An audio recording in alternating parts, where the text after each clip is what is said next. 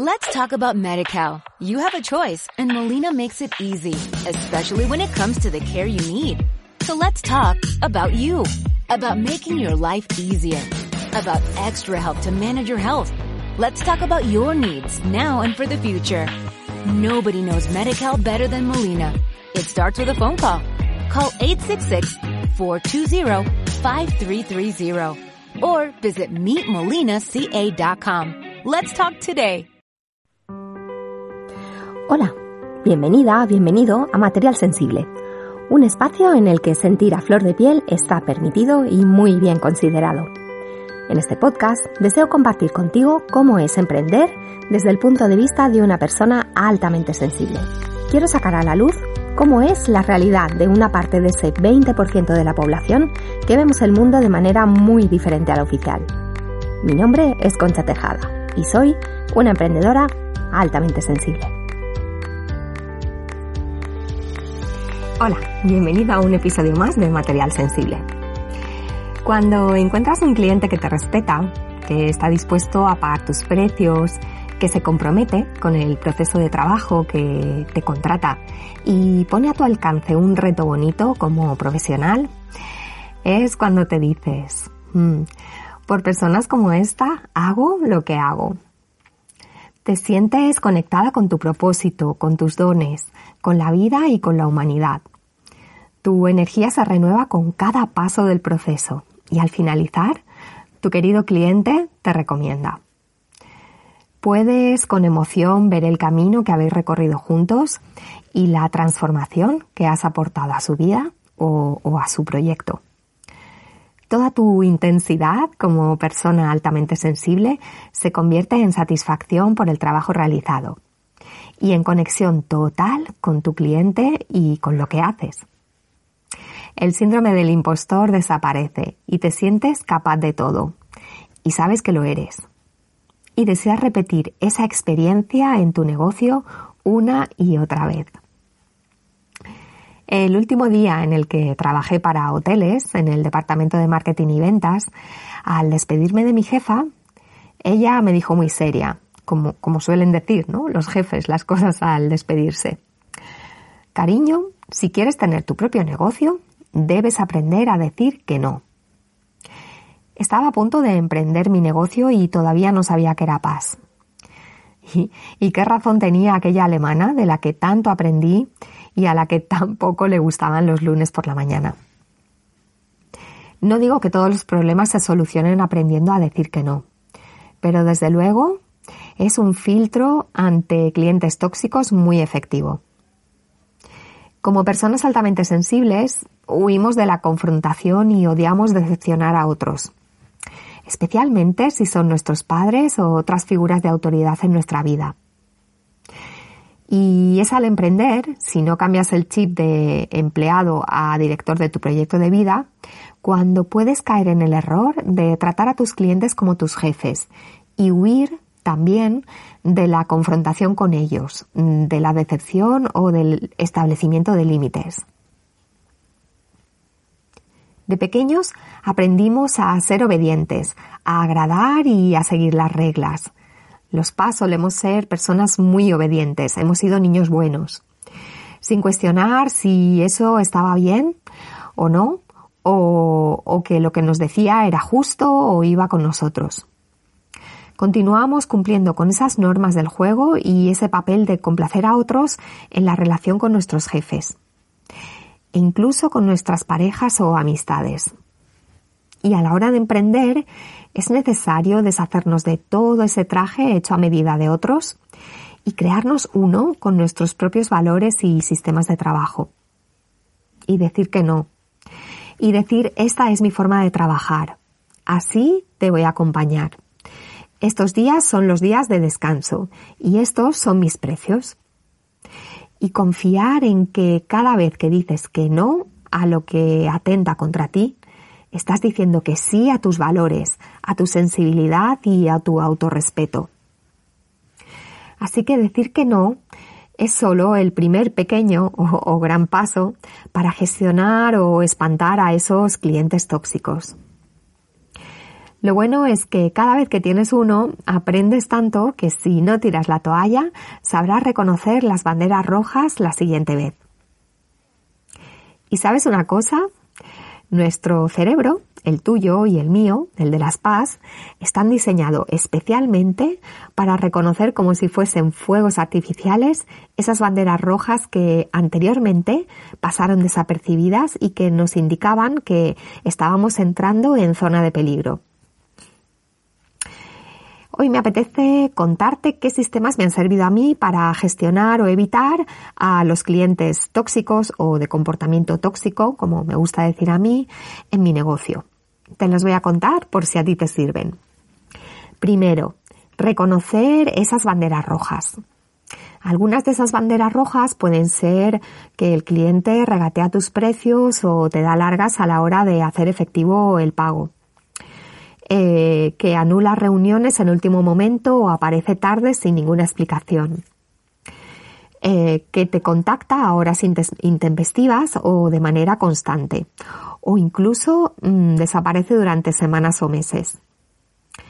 Y también otra de las banderas rojas es que cuestiona tu forma de trabajar o no confía en tu criterio se fía más de lo que le dicen sus amigos o conocidos o los cuñados en su vida, aunque no tengan ni idea de tu campo de trabajo y no sean enterados o expertos en lo que tú, a lo que tú te dedicas. Segundo sistema. Tener claros mis valores y con qué tipo de clientes quiero trabajar, de qué tipo de personas me quiero rodear. Hace dos años tuve un cliente, una asociación turística, cuya ética de trabajo se alejaba muchísimo de la mía. No pertenecía a mi nicho de mercado actual, ni cumplía con mi perfil de cliente ideal. Trataba mal a sus empleados, mentía a sus socios y el estado de sus cuentas era, cuando menos, bastante irregular. Como por entonces necesitaba el dinero, yo tenía mucha experiencia en turismo y el trabajo era solo unas horas al día, decidí darle una oportunidad y, al final acabaron mintiéndome a mí también y debiéndome mucho dinero que todavía hoy no he recuperado. Desde entonces me ciño a acompañar a clientes que comparten mis valores y que se acercan al perfil de mi cliente potencial. Aunque sepa que puedo ayudar a otro tipo de clientes a realizar otro tipo de tareas más mecánicas o administrativas sin ningún tipo de problema. Tercer sistema, hacer caso a tu intuición. Antes de firmar el acuerdo con el cliente que te acabo de comentar, mi ombligo me decía que no era una buena idea aceptar esa oferta. Pero yo no sabía muy bien por qué, no encontraba una explicación lógica. Cada día al acabar el trabajo para ellos me sentía drenada y eso que solo eran unas pocas al día, unas pocas horas al día y apenas podía dedicar energía al resto de mi negocio. Créeme, tu intuición altamente sensible lo sabe antes que tú. Escúchala. Cuarto sistema, crear un marco de validación y de protección. Mi tendencia es decir sí a todo.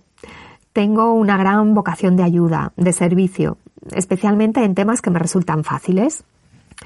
Por ello, tengo que crear un pequeño sistema que retrase esa respuesta mía automática de decir sí a todo. Este pequeño sistema es sencillo y consiste primero en tener un formulario extenso con preguntas clave que filtre a clientes poco interesados. Eh, otra pieza del sistema es que muestro los precios en mi página web, lo cual me permite crear también un filtro entre el rango de clientes que realmente tienen interés y el presupuesto para contar con, para contratar mis servicios y los que simplemente buscan recursos gratuitos, algo de información o no es su momento de trabajar conmigo. El tercer sistema es que creo un documento de trabajo en el que explico a mis clientes cómo y cuándo y a través de qué vía vamos a trabajar. Intento respetar mis horas de descanso y generalmente pongo primero mi, autocuidado. Y el cuarto de estos pequeños sistemas eh, marco de validación y protección es que no hago intercambio de servicios. Esta decisión la tomé hace algo más de un año, después de haber obtenido resultados poco satisfactorios con clientes con los que había hecho intercambios. La verdad es que estoy convencida de que el pago es uno de los factores que hace que el cliente se comprometa con el proceso y también que te vea como profesional.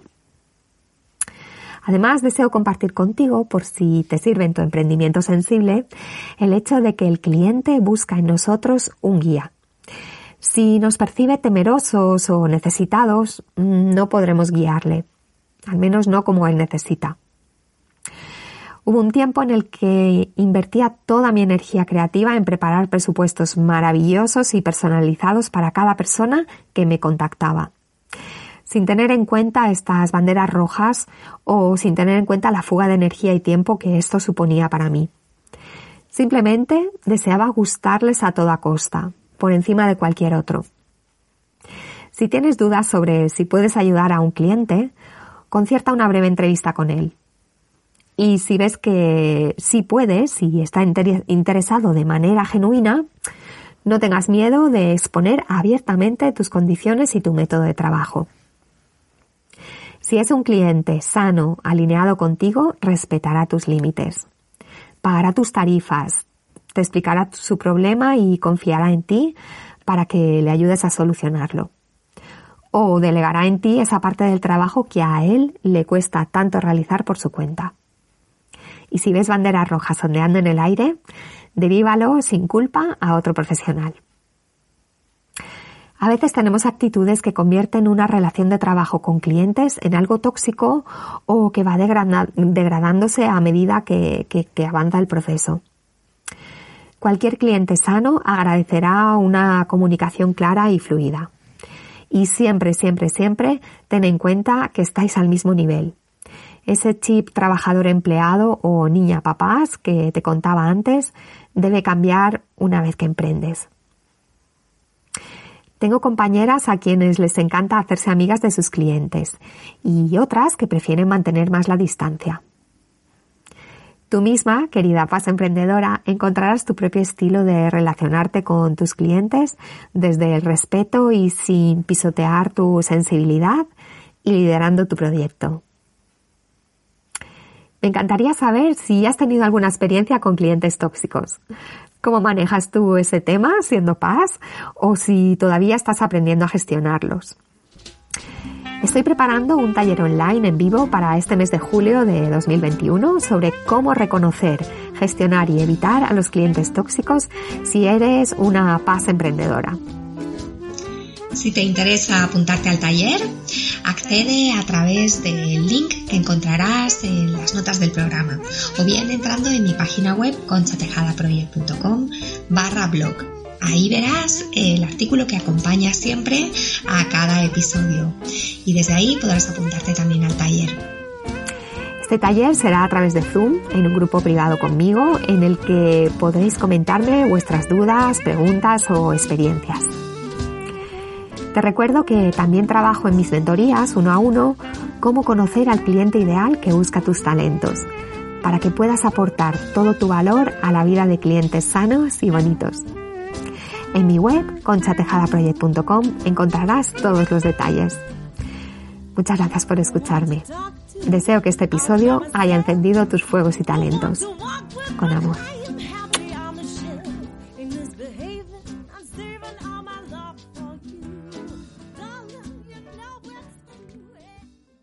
Let's talk about MediCal. You have a choice and Molina makes it easy, especially when it comes to the care you need.